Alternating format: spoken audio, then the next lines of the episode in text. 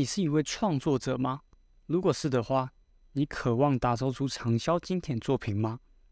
如果你的答案是 yes 的话，那你绝不能错过这期节目。你好，我是 Scandia Potentias East 站长 Santia，欢迎收听 Scandia Potentia East Taiwan。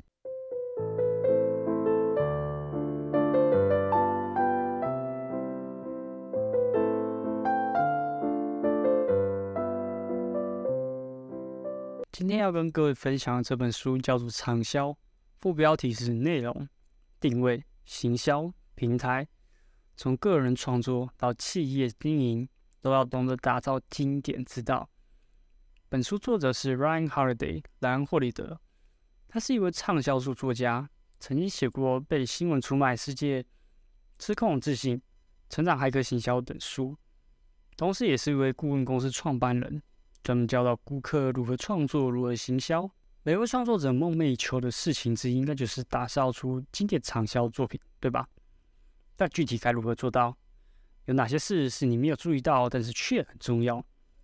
透过这本畅销，带给我们一些创作时可以使用的策略。书中提到许多经典伟大作品，并非一触可及。这些作品都是经过时间的考验，还有运气。与时机等许多的外部因素才促成。那究竟要如何创造出畅销经的作品呢？作者提到四个主轴策略，分别是内容、定位、行销、平台。以下我会依序往下谈。首先，我想问你创作的初衷：为什么你想要创作？你有想过你的作品会有哪些目标受众吗？以及你创作出来的作品对于这些目标受众又有什么帮助呢？创作的过程无比艰辛，你是否拥有信念能够让你支撑走到最后？何况 Deep Learning、Machine Learning 这类 AI model 吸收大量的 data set，可以产出成千上万的作品。你的竞争对手早已不只有人类，你还必须跟机器竞争。如果你有着非得创造某样事物的信念，但却还在自我怀疑，接下来请听我谈论书中内容。本书的第一个策略内容主要谈你应该专注在创作中的思维与投入，作品才是最重要的根本。你想要创作不朽的内容，不管是流传十年或是世纪，你必须要先接受一个事实：空想是没有用的。这也是我创立部落格 Podcast 的理念。所以任何事情都要保持好奇心，并且付诸行动，尤其是付诸行动。才是验证你真的学会了新的东西。作者认为，想要有伟大成就，就必须创造出伟大的作品，这点极为困难。你可以谨记一点：劣质作品是无法在世上生存太久了。如果创作过程中轻忽任何一个环节，只会创造出平庸的作品，然后你就会开始催眠自己：“呃，我们晚点就会想到办法的。”这注定只能让你创造出随风而逝的作品。最坏的结果是在作品完成之前就已经注定失败，而且你已经投入可观时间与金钱，这一仗打得徒劳无功，还让你付出惨痛的代价。书中举到一个例子是 Microsoft，微软从推出 Run 到 Bing 的这些产品。时至今日，市占率还是不高。不过最近微软想要用 ChatGPT 为基础打造新外的并他们想要做出更强大的搜索引擎，对抗 Chrome、Firefox、Brave 这些浏览器啊。那就让我们拭目以待，能不能打破并长年以来都被拿来安创 Chrome 的命运吧。而微软的 Office 产品从推出到现在，它的市占率一直都很高。这也是为什么事前工作如此的重要。产品的概念、动机与市场的匹配性、如何执行等等，每一个环节都必须先行评估。俗话说：“量两次切一次，不会是没有道理的吧？”显然，作品是不会凭空而现，对吧？想要创作出伟大的作品，首先可以尝试花费时间研究领域内的经典作品，然后效仿大师们与高手他们是如何创造这些不朽作品的方法。这些大师与高手，他们追求不朽是他们毕生目标，机智单纯，只因为他们渴望创造出有意义的作品。作者以过来人经验看过了许多人在创作动机都混杂了杂念，他们想要创作作品能够快速为他们带来利润，但不并不想面对任何随之而来的困难，想要魔法却不学习任何技巧或公式。历史上许多伟大作品都显示着一件事：伟大作品的创作充满了挣扎、奋斗，还有重大的牺牲。但创作者怀抱着对作品不朽的渴望，才能在挣扎中生存，牺牲也变得值得。没有行动的创意一文不值。书中有个例子是指，经常有香港要成为作家的粉丝向身兼演员、作家、喜剧演员的 Sarah Silverman（ 莎拉·希维尔曼）请教一个问题：我该如何成为作家呢？你觉得莎拉会如何回应呢？是鸡汤式加油打气回信说：“哎，你一定可以的。”还是我能帮到你什么忙吗？这种非常亲切的回应吗？都不是，沙只是回应，那就写啊。作家就是要写作，你不能等到别人雇佣你写作时才开始动笔吧？试想一下，你的身边周围的朋友或者亲戚，是否曾经讲过：“哎，我现在上班领个死薪水。”我应该可以出来创个业，呃，创造我的财富自由吧？或是我有个很棒的电影创意，或者是 YouTube 影片的创意，或者是有一天我想要写一本书，诸如此类。只要我够努力，我就可以做到什么事。我想，呃，听众朋友各位应该有听过这类的的说法。你觉得这些人后来有真几个人真的达成自己的目标吗？现实就是几乎没有。我自己也是两年前就想要做 podcast，那时候就已经把麦克风跟监听耳机都先买好了，但就是迟迟没有录音。我一拖着再拖，我也真的体会到，当你不想做的时候，你可以想出成千上万个理由。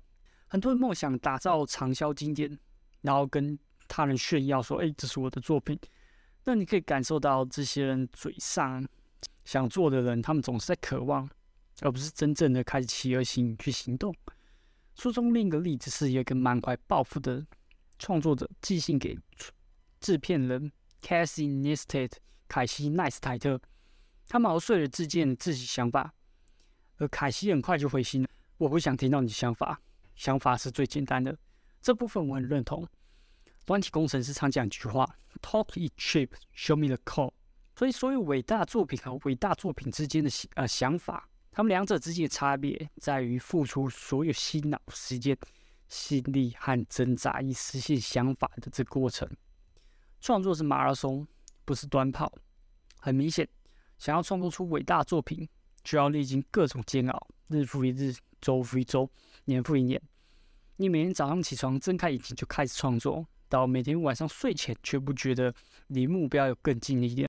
当你认知到这过程是一场马拉松。你也必须体验到，当你跨越终点时，不会有人为你挂上奖牌，而是簇拥而上，把你拖到另一场马拉松的起点。所以前面才会询问你的创作动机，因为你将会面临考验，不止一次，而是一次又一次。作者提到，有一间小小的出版社，他们的口号是 “Find your niche and scratch it”，找到你的利基，烧到你的痒处。创作者想要找到利基。首先，在创作前或创作过程中，去先问自己：我为谁而创作？你必须知道自己要做什么，不做什么；知道为谁而做，不为谁而做。如果你认为你的作品可以烧到全世界每个人的痒处，那你真的太天真了。Y C 投资公司的格兰汉曾说过：“没有明确的目标客户，是扼杀新创事业的十八个重大错误之一。”所以这件事非常重要，你不能在完成创作后才决定作品适合哪个群众吧？比较好做法是从小众的客群开始，先挑选出理想受众的代表，在创作过程中不断的想起这位受众。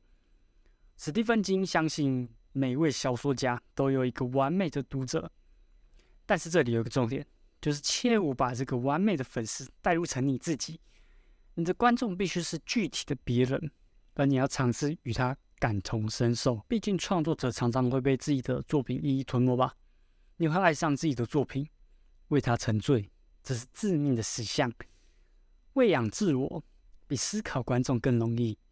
想要创作出创作者本身印象深刻的作品很容易，但要做出让别人不只想要，而是需要的作品就困难许多了。任何产品的关键考验是它是否有意义，能否为世界创造价值，如何为购买的人改善生活。你是否质疑过，你目前生活中必不可少的产品是来自一时新奇的想法创造出来的吗？还是这个产品试着为共同的问题寻找解决办法？正如我们必须问：我的创作为谁而做？我们也必须质问：我的创作能做什么？所以提到非文学作品创作的成功关键，不外乎就两点：作品极具娱乐性，或是极具实用性。而提供这两个方向，作者认为永恒不断重现的这些人性问题，才是值得探讨的大灾问，才能挖掘出人们到底想要什么。所以你在进行创作时，你可以不断的问自己：这能教会大家什么？这解决了什么问题？我如何娱乐观众？我能给予人们什么？我能提供什么？我能分享什么？第二个策略，定位。作品定位不到位，再多的行销都无法弥补，再好的产品也只能报废。创作要从自己感动到消费者感动。前面你耗费了大把的光阴与心力完成了作品，你只不过是走到这条长路的十分之一处。你的作品还没有问世，后面还有一大堆事情要做。你要意识到，你身为创作者就是作品的 CEO。同时，还有一项艰难的任务需要先做。前面提到，你理想的受众必须是别人，是因为你需要找到一个可以信任的外部声音，把你的作品先交给他，争取反馈意见。虽然朋友也能提供一些协助，但不排除有情理层面的影响吧。所以，还是建议专业人士来协助你吧。就像作家要与编辑合作，音乐人有工程师与制作人的帮助来完成录音。即使是空中飞人 Michael Jordan 也有总教练，对吧？毕竟这些专业人士虽然对你毫不留情，但也给了你显著的优化策略。请你放下对作品的热爱，谦卑面对一个事实：别人有可能让作品变得更好。反馈意见可能不会只有一次，几乎很少伟大的作品能够一次就精准定位，都是由创作者琢磨再琢磨，测试再测试。作者有提到一个小工具，可以用来检视你调整定位的方向可不可行。这个工具叫做一句，句子是句是句子的句，一段段是一段呃段词的段，一页是呃张页的页。用一句话描述你的作品，用一段文字叙述你的作品，用一页纸的篇幅来描述你的作品，它是什么东西？它可以用来做到什么事？它能帮助人们做到什么？使用这个小工具时，也请换位成别人视角去描述，不要使用。我觉得，但我举个自己的部落格当网站例子好了。Scandia Potentias East，它是一个部落格网站，大概用来学习资讯安全。它能帮助人们解决资讯科技或者是资讯安全上的疑虑。最重要的是，它属于科技的类别。这个小东小工具，除了让你认识自己的作品能带来什么价值之外，最重要的是能分类你自己的作品。想象如果有一个东西主张，就像这个作品就像是区块链和养生健康的混合，再加上一点音乐趋势的内容，你会有什么感受？我作为一个潜在客户，我只会觉得这东西要莫名其妙，这是完全不合理，没有相关的联系。但这。并不是说你不能打破规则去跨领域结合，但是当你要知道说你想要去做跨跨越的这些领域越来越多的时候，困难也会随之增加。你得在创作过程中用各种方法补强，像是包装和定位，特别在行销阶段时，问题会一个一个的冒出来，要找到对的利基，需要你不懈的修改，才能渐渐的命中目标。但你必须了解自己在创作什么。你想达到什么目标？知道这些后，其他都是以此为基地。如果你不知道自己的目的地在哪，你又该如何知道自己有没有做对呢？所以，请试着为你的作品或想法重复修改几次，强迫自己简明扼要的解释作品，它能做什么？为什么这个受众人应该要注意你的作品？如果做不到这边，那也表示这个作品潜力不足。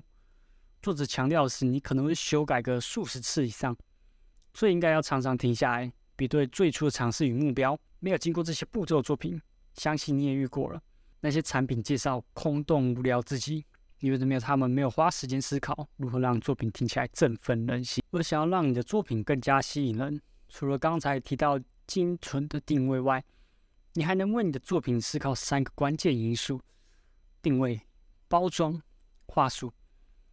定位就是你的创作是什么，为谁而做；包装是指作品的外观，还有名称；话术是指你如何推销，你如何形容你的作品，它能为受众带来什么。每一点都极为重要。这三个都完美达成的话，能让你自己的作品向别人推销。毕竟世界上存在如此多多的作品，你不为自己的作品站出来发声，谁会理你？接着，本书第三个策略——行销。你已经走到创作旅途的中间点。就如我一开始提到，现在的环境，你面对竞争对手早已不单只有人类了，你还得跟机器竞争。何况跟人竞争，除了现代出现的作品之外，你也得跟流传了几世纪以来的伟大作品拼个你死我活。在定位环节上，你已经认清自己是作品的 CEO 了。想当然，行销也是你的工作。只有你最在乎自己的作品能不能在市场上获得青睐。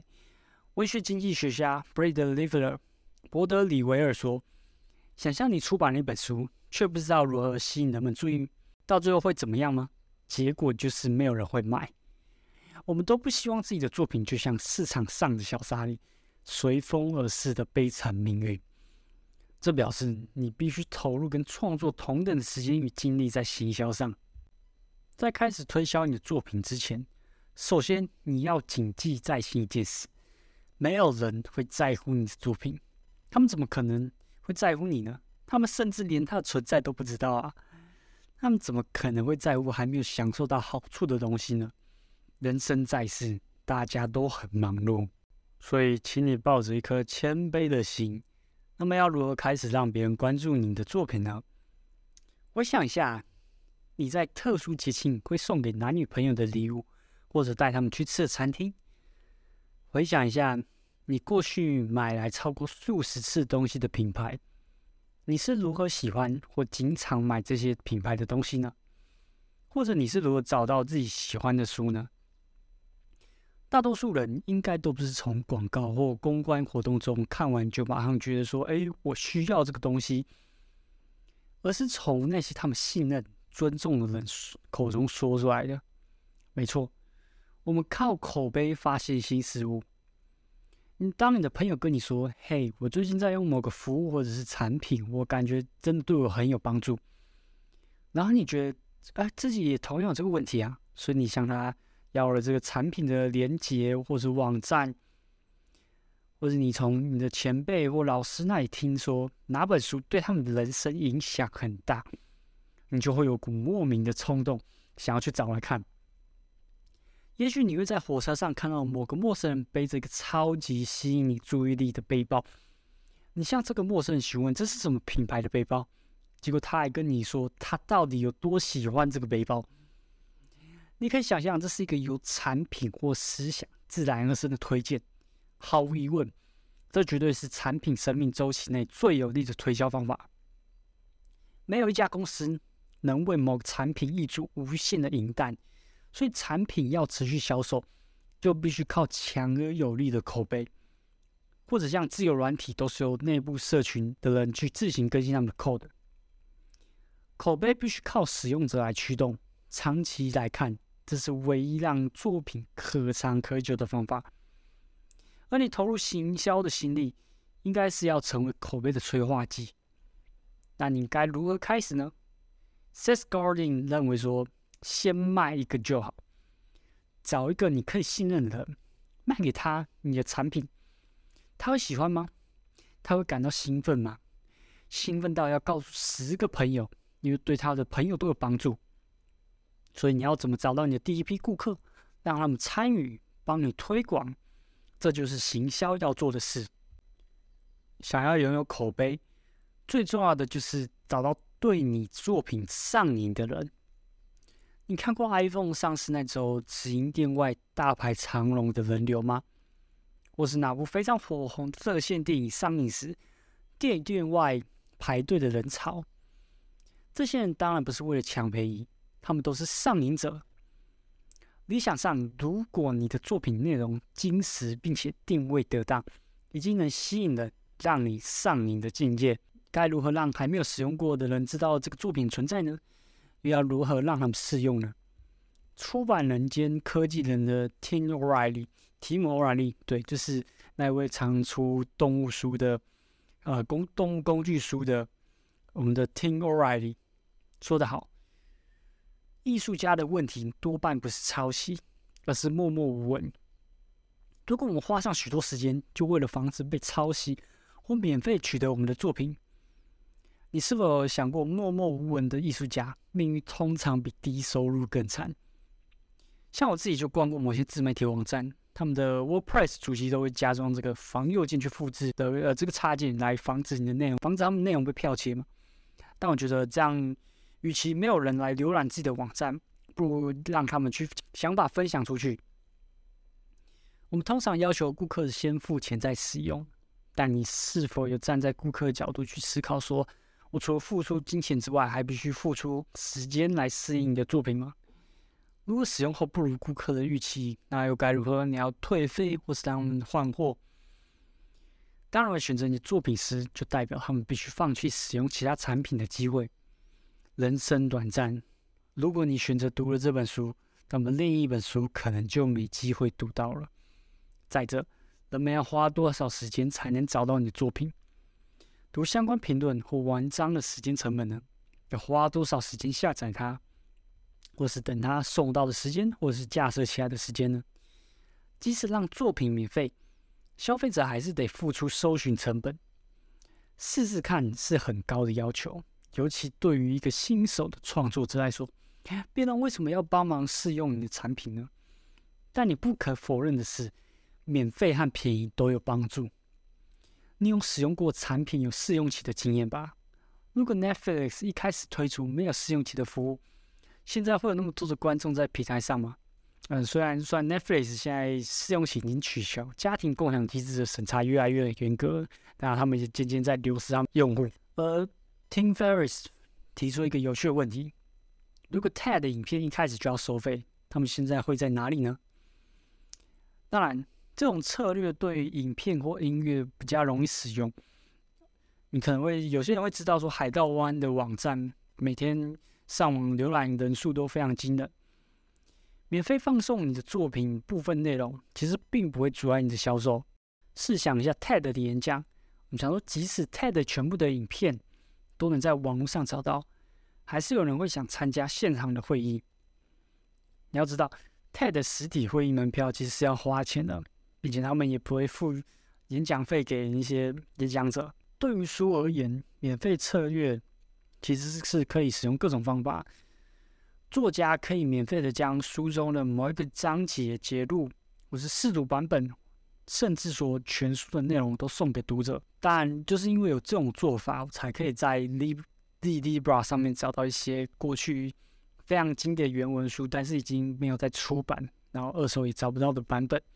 好，感恩李子吧。回来谈我们这个畅销这本书，也许你会觉得免费赠送作品的方法，不担心失去潜在销售吗？没错，那是风险之一，但至少比另一个选择来得好。知名科幻小说作家，是以及世界最大博客网站编辑 Corey Doctorow 科林多克拉解释说，创作这条路上，名声要变成金钱并不容易。但是默默无闻要变成金钱，更是不可能。无论你打算怎么赚钱，卖书还是让人下载，卖广告、找赞助商、群众募资、赚佣金，还是授权给想出办法赚钱的人，除非人们听说过你的作品，否则你根本没有机会。市场上如此多同性质的产品，你可能没看过，没有使用过。也许它很便宜，但是我们穷尽一生都没办法全部看完，所以我们会忽略掉很多作品。所以这就是为什么也需要让人们尝试使用我们的作品。有时候也得给一些人一些免费的午餐。我现在对于免费的这个想法也比较自在。试想，一个记者想试用你的产品，你会向他收费吗？如果一个名人走进你的餐厅，你不会免费招待他吗？如果一个拥有百万粉丝的网红很喜欢你的产品，送他一些样本，你会犹豫吗？所以这就是为什么现在越来越多网服都会提供 freemium 的方法。Spotify、YouTube Premium、Netflix 也之前都有提供这种三十天或六十天的免费试用，不过通常都会先要求你输入信用卡的资料。这并不表示反对盗版就是错的，这在法律层面上是对的，只不过这是因人而异的策略而已。免费只是其中一个环节，但并不适用于所有情况。例如，如果书籍是利用传统出版社出版方法。作家可以去免费证书，因为证书对于这个作家算得上是行销策略，但出版社他们无法嘛，他们得靠销售书籍赚钱来养他们的员工。其实一开始是为打响知知名度而去送书，到了某个时间点就得开始收费了，否则前面那些为了打响知名度而做投入就不值得。免费策略很少永久生效，毕竟生意就是生意，帮自己的作品。定价是非常有争议的问题。想要成就畅销经典，应该定多少价格呢？作者认为，在不影响对你产品观感的前提下，尽可能便宜。原有二：第一点，作品是个好东西；第二点，使用者要重。想象一下，你想要建立这些读者群、观众群、听众群、用户群，或是顾客群，最好的方法之一，就是一开始很便宜，便宜到不同的阶层使用者都能够接受。亚马逊卖出的数据来分析的话，定价越低的书籍，卖出的数量越多。经济学家称之为价格弹性，这个观念适用于所有的商品，就是说，价格越低，买的人越多，行销也越容易。那也可以称之为说韦伯人商品，就是说卖越贵的商品，越多消费者会想要。但一般人也都是价格越低，越多消费者才会去购买。我们的创作是我们存在的意义。毕竟那是我们的一部分，但对大部分人而言，那只是众多选择中的一个。他们大可以不要我们的作品。聪明的创作者超以认清这点，并让读者有机会轻松简单就可以接触到他们的作品了。最后是第四个策略：平台。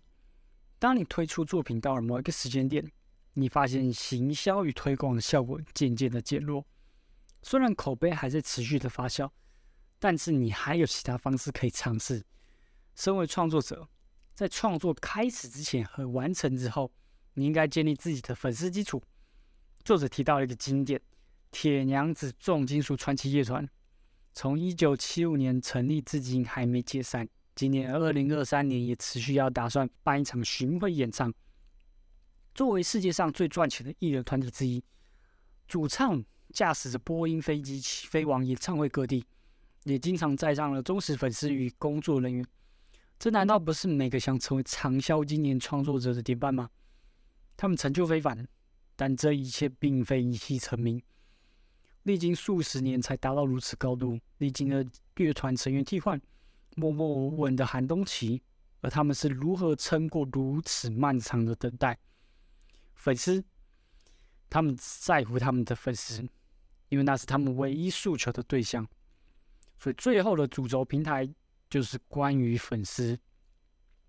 你可能会发现，许多乐团、艺人、作家都会透过经纪人、经纪公司、出版社等帮忙买公关、广告、零售分销、艺人合作、高预算制作的 MV 用来促销，你才会开始注意到他们，然后触及到新的观众。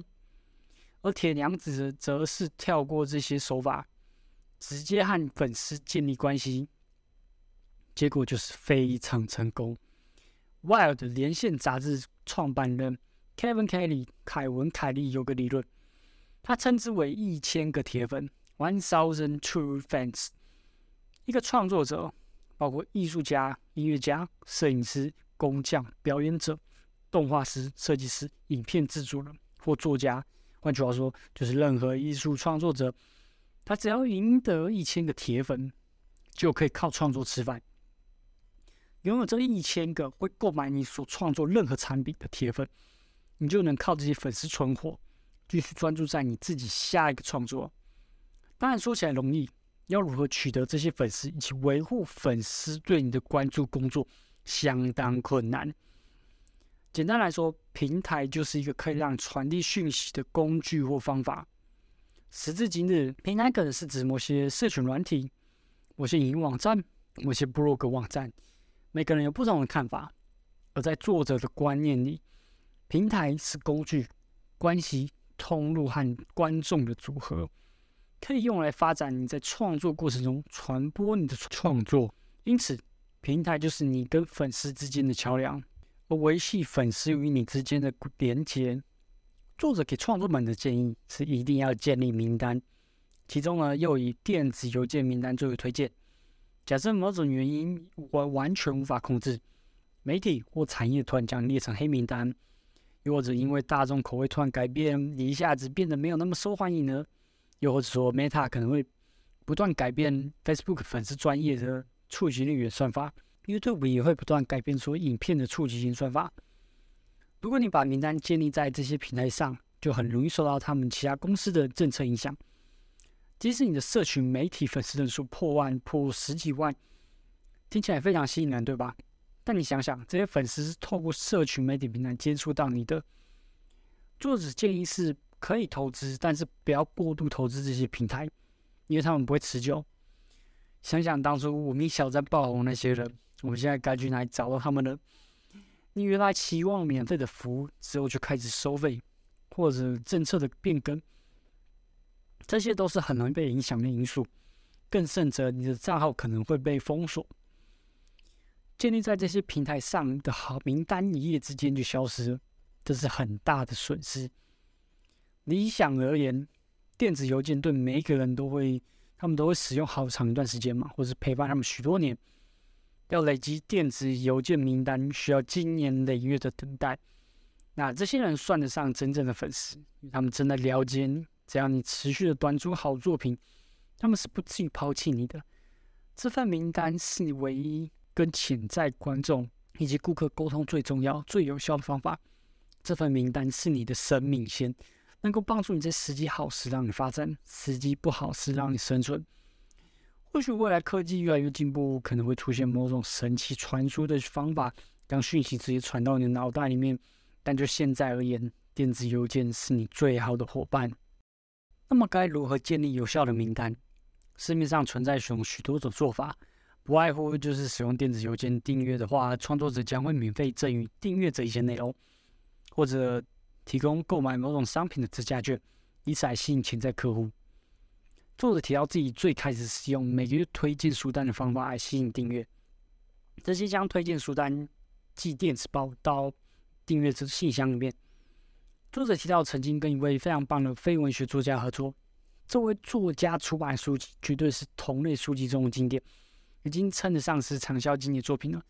在那个主要靠书店通路以及出版社销售的年代，能够卖上一百万册。十年之后，他准备好要上市下一个大型作品，但却没有任何方法触及到他之前的读者们。这位作家不用社群媒体，也没有电子邮件名单，他完全无法找到之前那数百万的粉丝们。换言之，这位作家没有任何平台，所以这位作家得重新来过，向每个人销售。行销专家诺亚开根，诺亚开根称之为失忆行销。因为你一直忘记你的顾客，使得你每次上市都必须重新找一次顾客。有些创作者甚至想要付钱请别人来帮忙建立名单，这件事绝对是大忌。建立名单的人只能是你，只有你自己知道这些粉丝对你来说是什么样的存在。有时候经过多年耕耘才能取得成果，但这非常值得。那以下本书在提供一些策略，让人们可以有效的进入。建立名单的话，首先免费赠送东西作为一些奖励，像你可以提出一些私有的相关介绍，或是文章、书摘、折价券等等，或是跳出一个弹出视窗，就是在你你可能有有看过有一些浏览网站到一半的时候，它就跳出一个视窗说：“哎，呃，我们本网站内容对你是不是有帮助？你你要不要订阅一下嘛？”或者说。本书还提到手作道具，就是大家曾经在演讲结束我会发一个加值版跟登记表，让观众决定要不要去填。虽然我我已经没看过人在用这种方法，还是你可以办个举举办一个抽奖，像是也许餐厅可以举办某种抽奖方法，然后让这些订阅者每周抽个免费食物这些交换名单。找一个跟你同性质，并且他有建立名单人，当他的粉丝来订阅你，而你也提供你自己的粉丝名单，让他们去订阅对方，这种互利的方法也是其中一个策略。主要最直觉的就是可以提供某种服务给你的订阅者。那凯哥还有提到一些如何得到第一批电子邮件订阅者。那凯哥有给说，找到那些可能有你尊。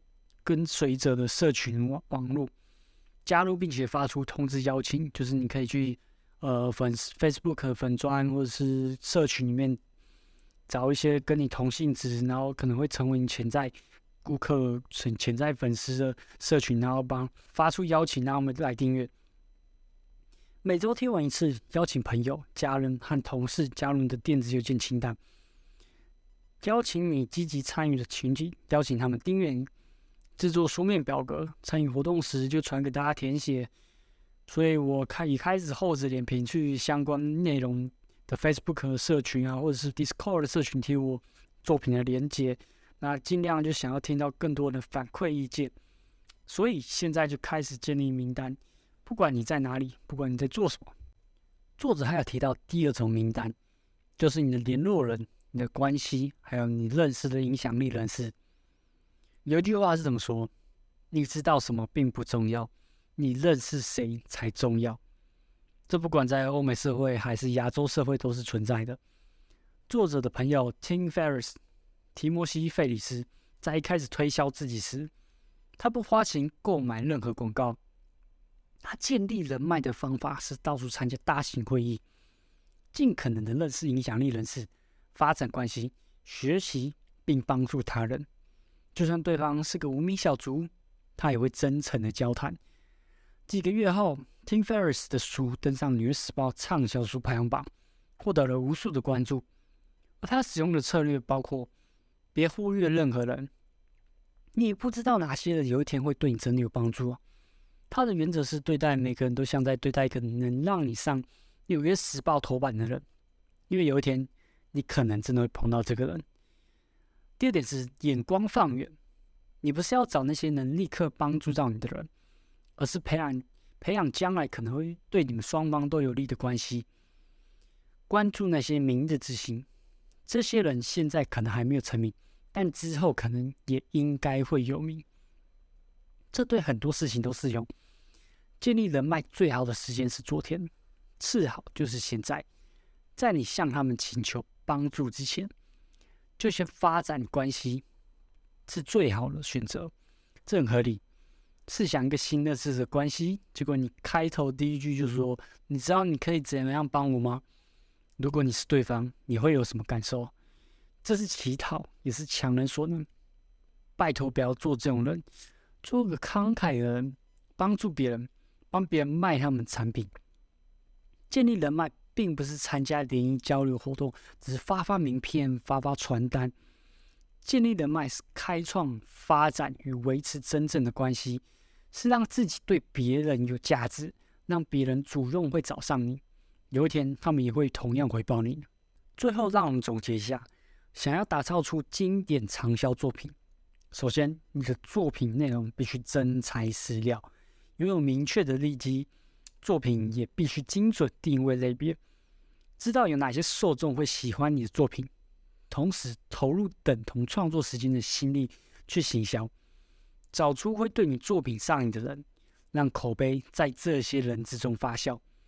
最后是你应该建立与粉丝之间沟通的平台，让你的粉丝能够接收第一手新作品的资讯，拥护你的粉丝。在开始看到一些长期累积成功后。你还是不能停下来，你还有很多事情可以做。你可以继续创新、更新、扩充作品。市面上很多畅销经典作品，他们都会通过重新包装封面，推出纪念版本，或是翻译者对于内容的修订扩充版。旧酒装新品是很常见的。没有人会保证你的作品一定会成功，但是如果你比观众早放弃，他绝对会失败。如果你放任他不管，它的寿命一定会缩短。如果你将粉丝视为理所当然，他们最终都会到别的地方去。贾布斯明确的商业策略说：“如果你做的某样东西结果还不错，你得再去做更棒的东西，不要沉溺在旧的东西上太久，要想清楚接下来要做什么。”以上就是今天的阅读心得分享。若想阅读文字版，可以到节目资讯栏内找到我的部落格文章。喜欢我的内容，不妨追踪我的 Podcast。感谢你的聆听，我是 Santia，，我们下期节目再见，拜拜。